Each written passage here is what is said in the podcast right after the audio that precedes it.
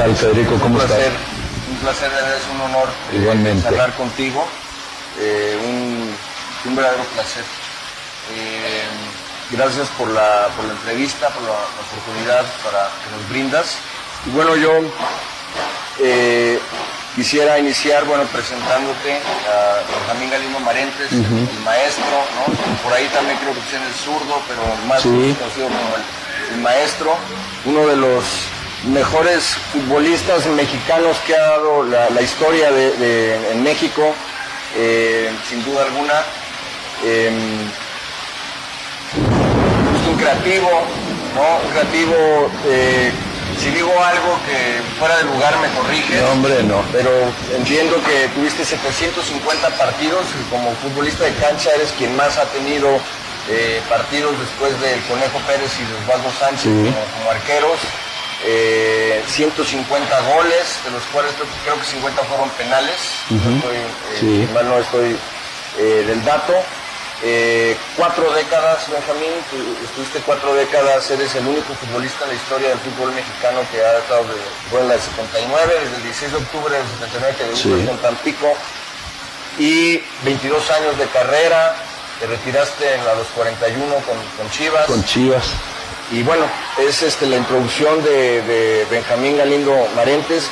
Pero bueno, mejor dinos tú, ¿quién es, quién es Benjamín Galindo Marentes?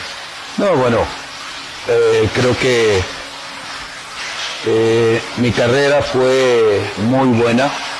Desde muy joven empecé a jugar al fútbol, 6, 7 años, y siempre tuve ese sueño de ser futbolista.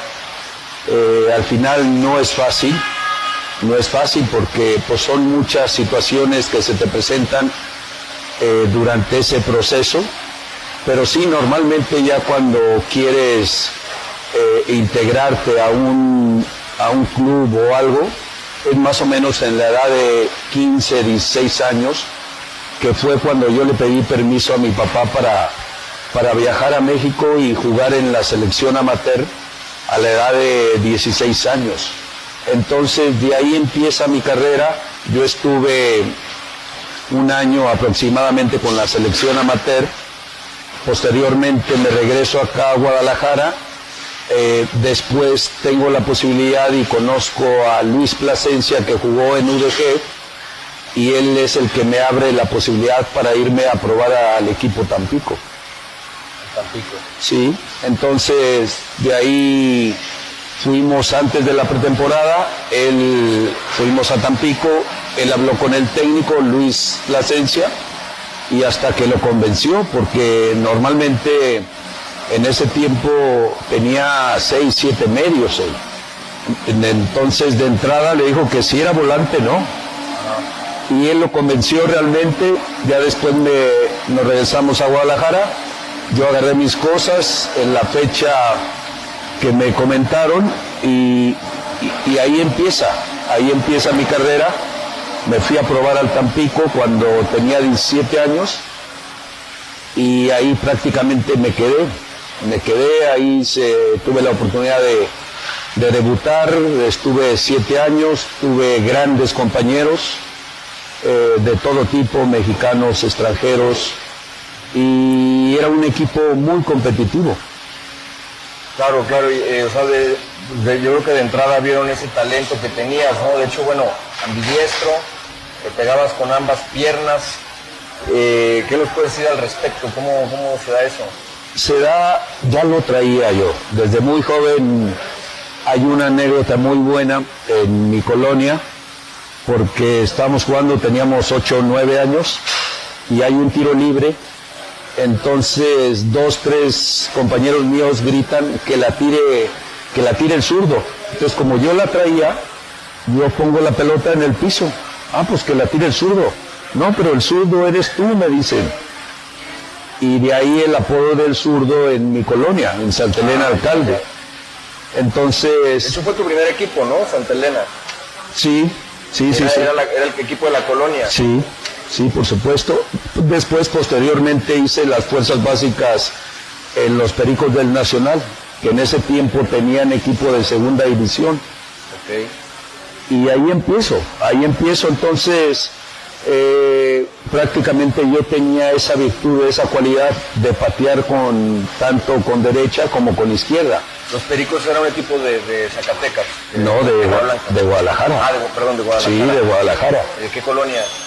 No, nosotros jugábamos en Santa Elena, en Tateposco se llamaba. Ahí entrenábamos en Santa Elena. Pero era un club que tenía hasta segunda división. Ah. Y en un momento dado, algunos años jugaron en primera también. Oye, Benjamín, ¿y cuál es el gol que más recuerdas y por qué en tu carrera como futbolista? Digo, ¿Y con qué pierna fue? El que te, te venga a la mente ahora. Hay uno que recuerdo que le ganamos al América, Tampico América, eh, que ganamos creo 1-0 En, en el Tamaulipas. Sí. Eh, yo me acuerdo que me quito a uno y me hace medio falta, pero yo, yo sigo. Y afuera del área, no recuerdo si fue con derecha o con izquierda, pero me acuerdo que pateé a gol y poquito antes de que se incrustara en el ángulo, pero bajó totalmente. Iba hacia arriba y bien de repente hizo un bajón. Para, para mí eso fue uno de los mejores goles que yo hice. Y por el significado, era contra el América, ganaste 1-0.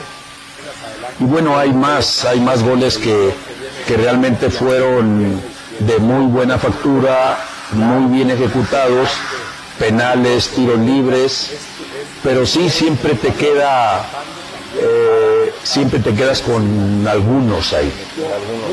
No, sí, de, hecho yo analizaba tus goles, los veía y en, realidad le pegaras de media o de larga distancia, pero era con una elegancia. O sea, que pocas veces se ve esa elegancia. Goles que metiste con el Guadalajara, me acuerdo, no sé si a Tecos o a Morelia. A Tecos y pero, Morelia. y, este, pero de, de larga distancia, pero lo, haz de cuenta como con la mano los pone, Sí. pone los pases Tom Brady o Sí. un buen coreback. Sí, Es de llamar la atención.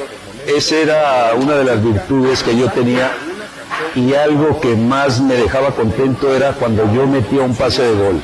Más allá de que hice 150 La goles, asistencia. sí, eh, cuando, cuando hacían goles mis compañeros lo festejaba igual como si yo hubiera hecho el gol. Entonces también tenía esa satisfacción. Si hacía goles o si tenía la asistencia, lo festejaba igual. Entonces, esa era de las virtudes que, que uno tenía. Claro, claro. Muy interesante. De un don que solamente nos da, nos dio Dios, ¿no? Y eso te da las, eh, la- las repeticiones. Yo desde que soy, que fui profesional, siempre me quedé a patear una o dos horas. Eh, hay muchas anécdotas con mis compañeros, porque normalmente se quedaba el segundo o el tercer portero. Oye, pero que voy a llegar tarde, no, yo te doy para el taxi o yo te llevo, te doy para comer. Y eso nos servía mucho a los dos. Yo le digo, a la larga te va a servir también a ti. A mí me ayudas porque yo pateo derecha, izquierda, penales, tiros libres, eh, tiros de esquina, todo. Y también a ti te ayuda. Y ahí era una competencia con el portero. Claro. ¿Y, y quién te pone el maestro? El maestro es el señor Almaraz, de aquí de Guadalajara, que es el que da las alineaciones en el Estadio Jalisco. Él fue el que me puso. El maestro. Sí. Interesante. Sí, sí, sí. Muy bien, maestro. Bueno, Benjamín, tú estuviste como jugador, bueno, este, empiezas en Santa Elena, Los Pericos, luego llegas a Tampico, luego un año y descienden, ¿verdad? Sí. Entonces ya pasas a Tampico Madero, luego llegas a Chivas, Cruz Azul, Santos, Pachuca. Pachuca. Y bueno, como el Rey Midas, ¿no? En todo donde llegabas salías campeón. Pero dime, deportivamente hablando, digo eso hablando como jugador, ¿no? Eh, deportivamente hablando, ¿tu corazón en dónde está? O sea, si tuvieras que decantarte por uno. Yo creo que entonces estuve a gusto, pero sí prácticamente el que más me llenaba fue Chivas. Chivas. Chivas, eh, aunque tienen todo mi respeto, tanto Santos, Cruz Azul, Pachuca, y lógicamente Tampico que ahí inicié, pero sí, realmente fueron 10 años con Chivas. 10 años con Chivas y ahí es realmente donde yo me di a conocer eh, cuando yo llegué en el 86. Tenían, primera etapa 86 a 94, ¿ah? Sí. Luego ya. Tenían 17 años que no eran campeones y tuve la fortuna de llegar con el Wendy Mendizábal y ser campeón con Chivas. Precisamente esa final, Benjamín, yo, eh, bueno, y muchos debemos tener la, eh, todavía como que la interrogante, ¿por qué no juegas la final? ¿Qué, pasó ahí? ¿La el, Sí, el segundo, el primer partido me, da un, una patada el central de Cruz Azul Fuentes. Fuentes en el Azteca y, ya no pude yo jugar el siguiente partido. Y después duré 10, 15 días en recuperarme. Sí, realmente el no jugar una final es porque realmente ahí sí traía muletas. Claro, claro. Entonces no podía. En la rodilla. En la rodilla. Sí, sí, sí. Bueno, ahí me acuerdo esa, esa, esa temporada, eh, quienes mandaban las asistencias, ahora tú o era el Concho Rodríguez, ¿no? Sí. Ya yo las metía, ¿no? sí, por supuesto. Este, sí, una gran, una gran temporada ahí eh, que tuvieron. O sea, de pronto ahorita, ¿qué cambios harías tú en, en la selección? Yo creo que eh, elegir lo que hizo, en este caso, en estos dos partidos el Tuca, que lo tocó dirigir, ver los jugadores. Eh, porque el jugador mexicano tiene calidad y sí ve realmente quiénes están en el mejor momento para probarlos.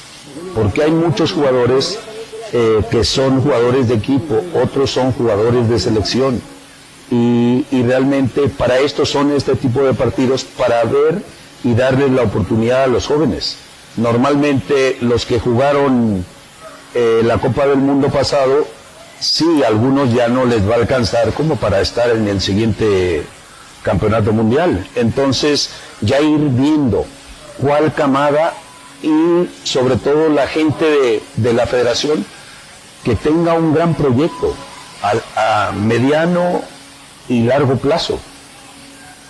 Que haya un seguimiento con un técnico, con el que ellos elijan, pues ellos son los que lo van a elegir, pero que tenga un perfil en donde te involucren los jóvenes, te involucren la gente que juega en Europa también, quién está en su momento.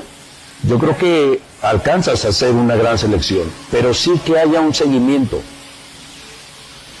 O sea, ves, bien que haya jugado con puros jóvenes. Sí, por supuesto. Ahora. Porque para esto son este tipo de partidos, para verlos, para ver quién puede y quién no puede. Sí, porque escuchaba yo a, Claudio Suárez decir, bueno, es que debería ser, digamos que más suave, ¿no? Por ahí traer a Moreno, a Herrera y hacerlo un poco más suave esa transición. ¿Tú, ¿Tú crees que estuvo bien el... Sí, por supuesto, por supuesto, porque aquí los tienes entonces no te juegan nada, no hay ni una eliminatoria, no es eh, torneos importantes, partidos ya eh, importantes. Yo creo que en su momento eh, se llevará a la gente que, piense, en este caso el Tuca Ferretti, quién puede ir, la gente de experiencia, acomodados ahí con los jóvenes. Ahora, hablando del técnico, ¿Quién es tu gallo para la selección mexicana de fútbol en los próximos cuatro años? Yo creo que hay tres entrenadores que sin duda tienen toda la capacidad y, cualquiera que, que, se, para mí, que se quede o que lo puedan elegir, sería bienvenido. El caso de Tuca, el Piojo Herrera y el mismo Matías Almeida, eh, que es un candidato natural. ¿Por qué? Porque ya conoce el medio, ya triunfó en el fútbol mexicano y se le conoce su capacidad. Conoce a los jóvenes, conoce eh, realmente cómo trabajas o cómo vive, cómo juega el mexicano. Entonces, para mí esos son los tres candidatos eh, que me gustaría que en un momento los dirigieran.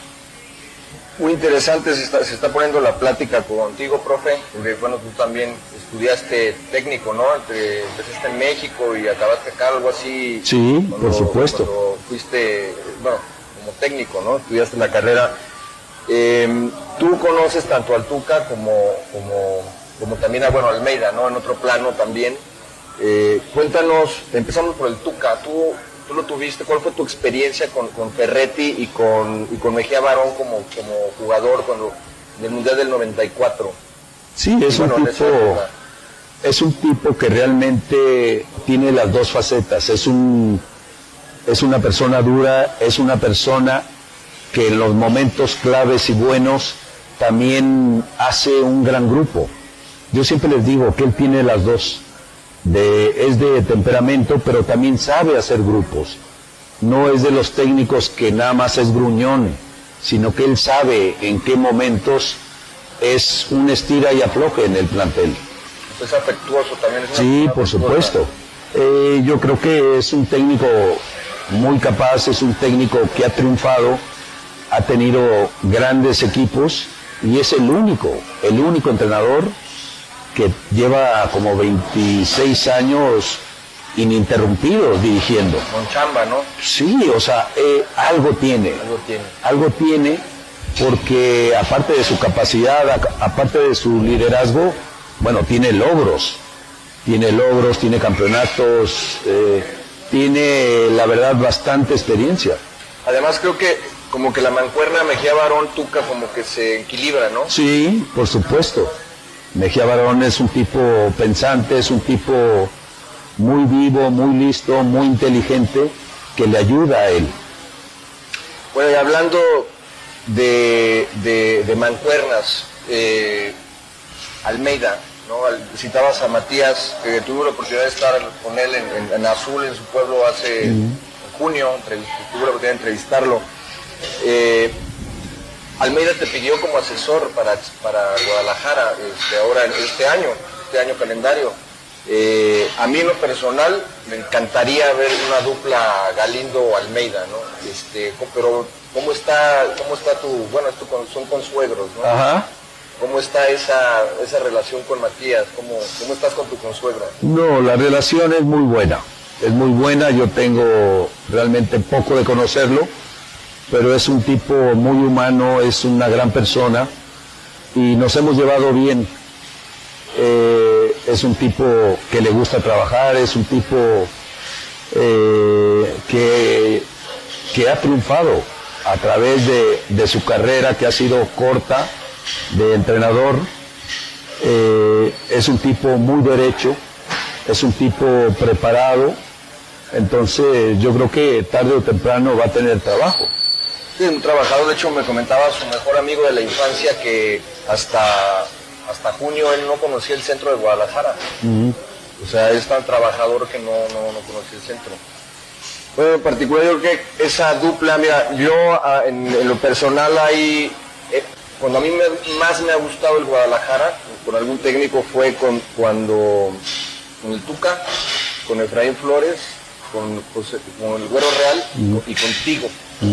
Ofensivamente hablando, Sí. siento que con, con- con Almeida el equipo era muy canchero y también muy dinámico, ¿no? Entrando a, a un tema futbolístico, en lo estratégico, en lo táctico, ¿cómo te identificas tú con, con Matías? ¿Cómo, ¿Cómo es el estilo de Galindo cómo es el estilo de... ¿Cómo te verías tú trabajando con Matías? Porque desde que se dio esa posibilidad, yo dije, wow, ¿no? O sea, me tocó ver a tus chivas, este, que ahorita vamos a entrar también a ese tema, ¿no? Ajá. Sí, realmente eh, ¿Cuáles son las similitudes o las diferencias entre el estilo de Galindo o Almeida? yo creo que eh, lo que tú le, le puedas dar, armar bien los grupos, eh, sobre todo en la exigencia ya dentro de un plantel y sobre todo la parte ofensiva.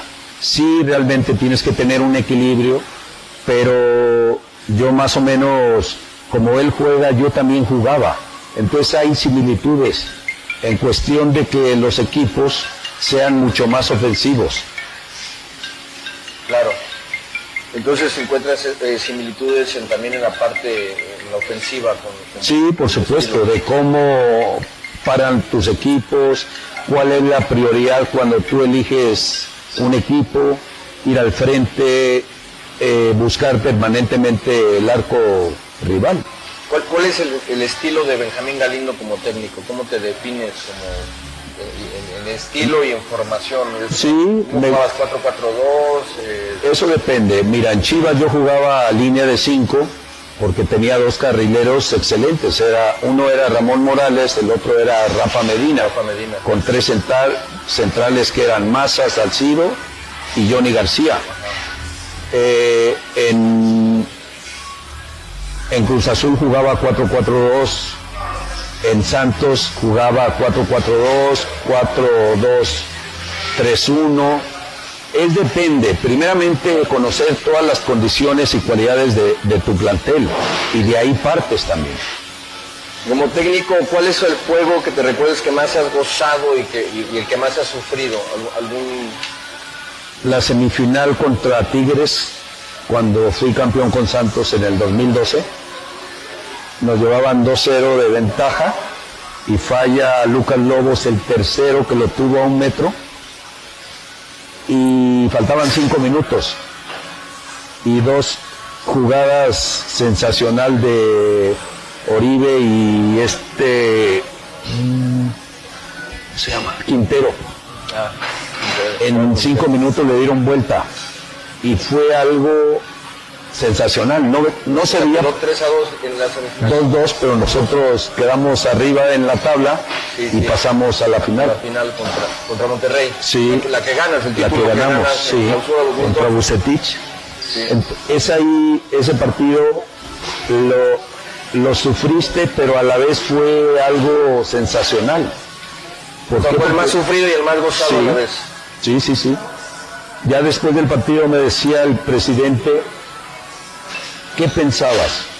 Le digo, en esos cinco minutos yo estaba rezando, porque no se veía por dónde. Y dos genialidades de estos dos jugadores, no, no, ni la final la disfrutamos tanto como la semifinal. Como la semifinal. La gente se quedó, no, no, fue impresionante ese partido. Impresionante, Habrá, que- habrá que, que verlo. Sí. Y de hecho, que se me olvide, hay un video del gol que le metiste a la América que, con el Tampico que me mencionaste al principio de la plática. eh, No digo, no sé creo. si tú lo tengas el video. Ese no lo tengo. tienes. Habrá que buscarlo en las redes y no. Sí, y hay, sí, y hay otro partido que,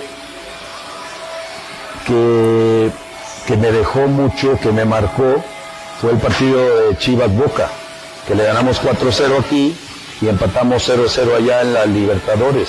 Claro, claro.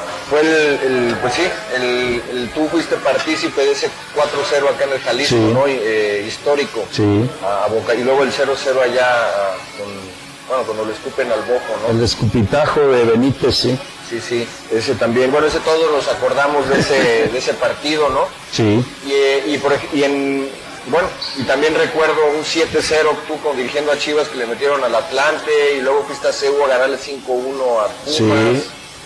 Ese fue mi debut contra Atlante. Ah, fue tu, fue de- Sí.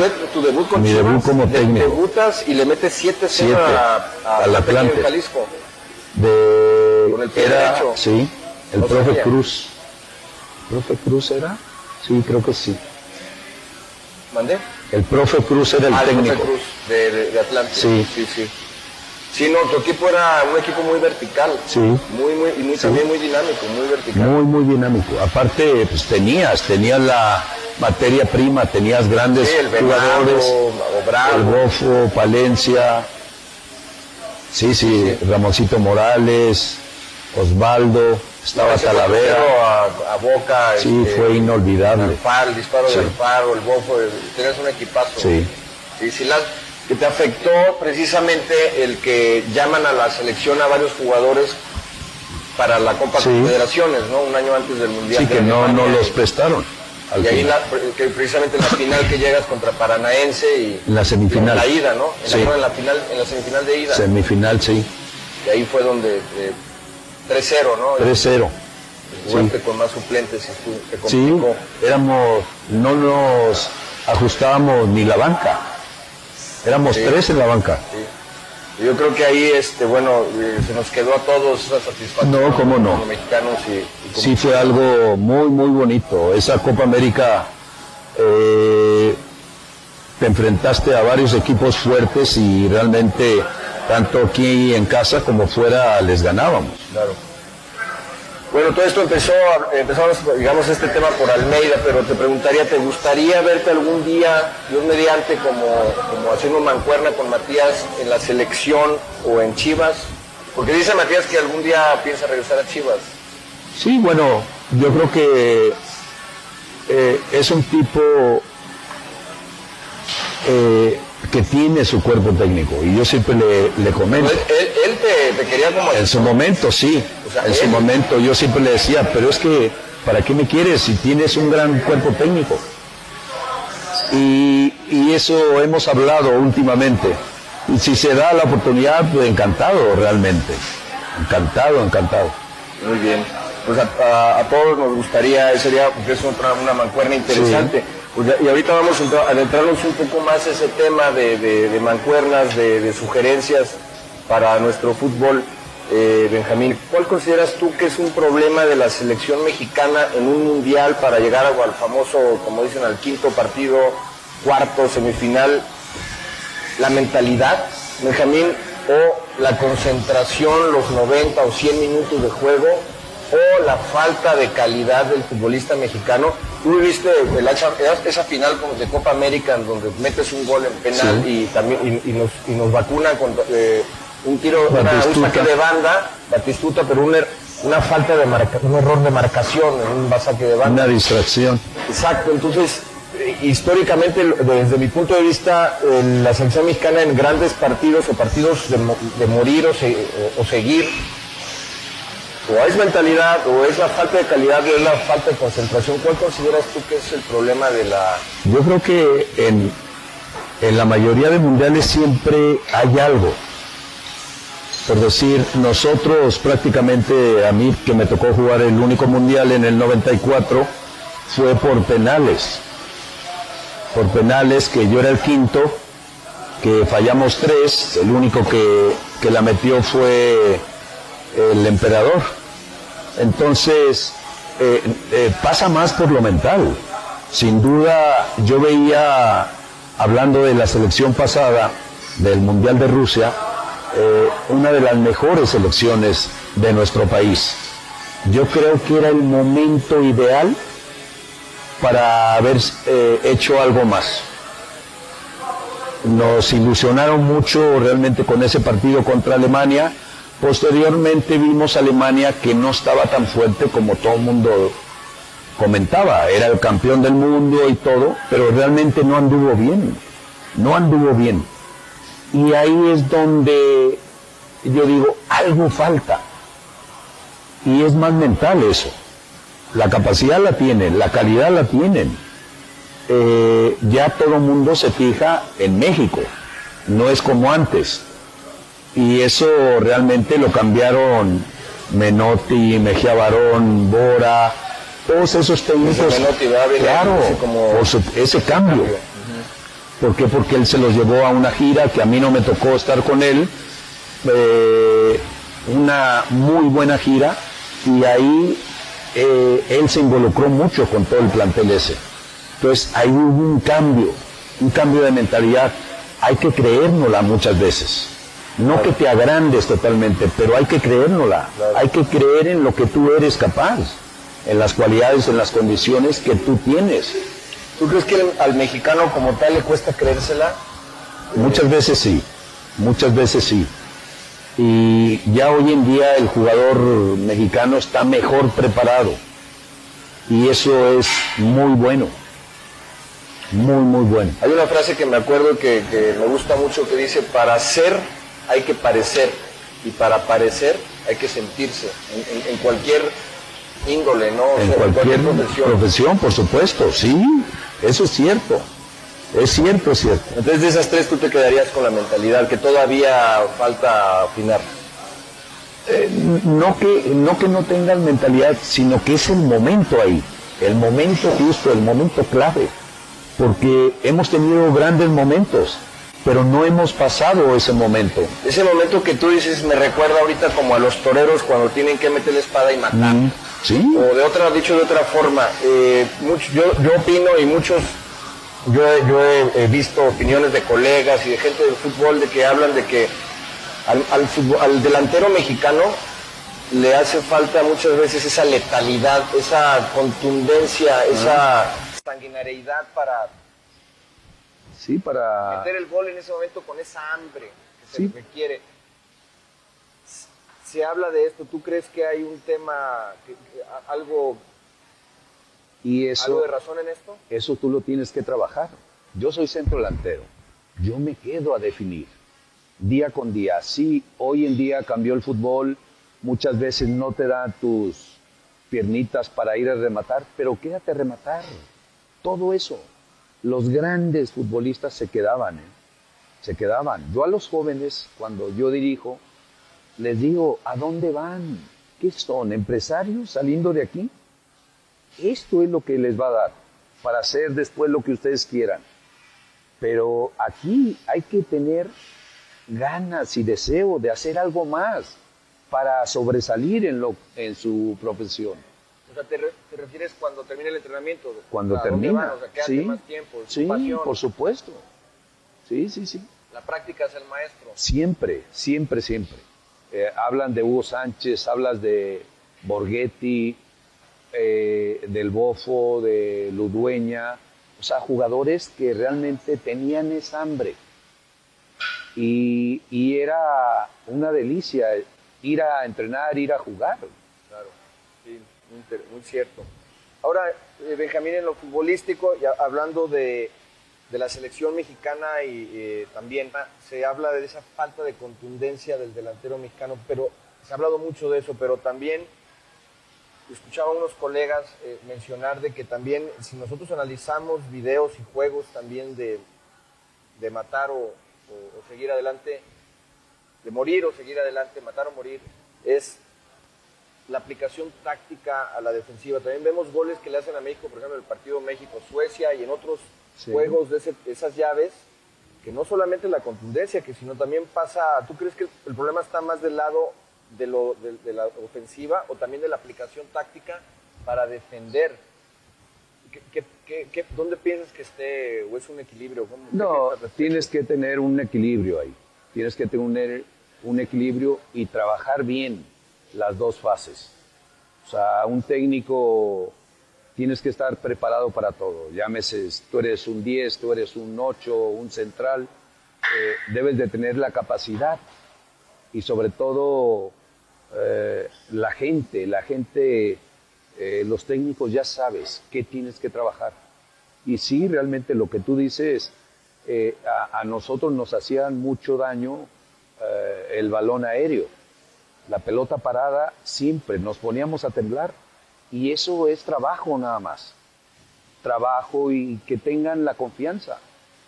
Y creo que, creo que eso fue de los aciertos de Osorio, ¿no? El, bueno, el buscar jugadores más altos desde mi punto de vista, el- porque se, se, menos goles en táctica fija. ¿no? Mm, la- sí, por supuesto. contra, ¿no? Sí, que los laterales, los centrales los ponía de lateral. Sí, sí, sí, por supuesto. después de todas la- las críticas que hubo de Osorio, creo que fue de lo resaltable, ¿no? Mm. Sí, Oye, bueno, y cerrando el tema selección como jugador, Italia 90 era tu mundial, Benjamín. sí, Y el de tuyo y el de varios, que una camada muy interesante. muy buena. ¿Qué- cómo, ¿Cómo tomaste ese? Porque llegas a no- al 94 ya con 34 años. ¿no? Cinco, sí. Sí, no, prácticamente pues fue lo de los cachirules. Sí. Nosotros ya habíamos ganado el pase para ir a Seúl en el 88 y fue cuando los cachirules, que nosotros lo de la- los de la selección grande pensábamos que a nosotros no nos iban a castigar y fue a todas las selecciones ahí. A todo el fútbol Entonces mexicano. ahí pues, te quitó ese eh, eh, lo que era la Olimpiada y el Mundial. Así es, sí, fue muy doloroso como aficionados, como yo creo Sí. que a todo el fútbol fue como un sismo, ¿no? Como Sí. un terremoto. Claro. Fue muy, había una, estaba Octavio Mora, Da- Daniel Guzmán, el Chepo de la No, Torre. no, no, había una gran camada. Había una gran camada, ¿no? Creo que no sé si Manuel Negrete todavía llegaba a ese, a ese mundial. Sí, también pudo haber llegado.